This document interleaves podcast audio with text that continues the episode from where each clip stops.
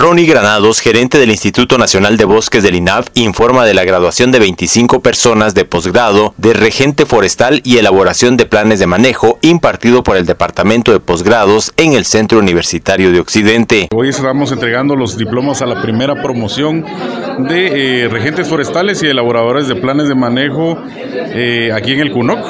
Esto nace a raíz de una carta de entendimiento firmada entre el CUNOC Quetzaltenango y el Instituto Nacional de Bosques. Eh, ahí eh, se planificó también este diplomado que viene a fortalecer eh, al Instituto Nacional de Bosques debido a que el regente forestal es una parte importante, es prácticamente la mano derecha del Instituto Nacional de Bosques debido a que es el asesor de nuestros usuarios. Entonces, este diplomado viene a reforzar los conocimientos de 25 eh, graduándose el día de hoy, que para nosotros es un gran gusto y es un honor entregarles su diploma. ¿no? La función de ellos en sí, ¿cuál será?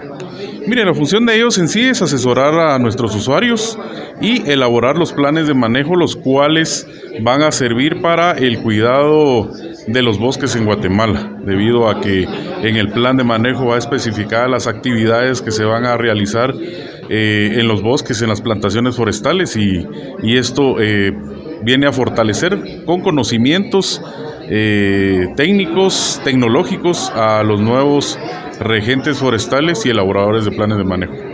Era una de las partes débiles en el cual pues ustedes tratan de fortalecer con este proceso.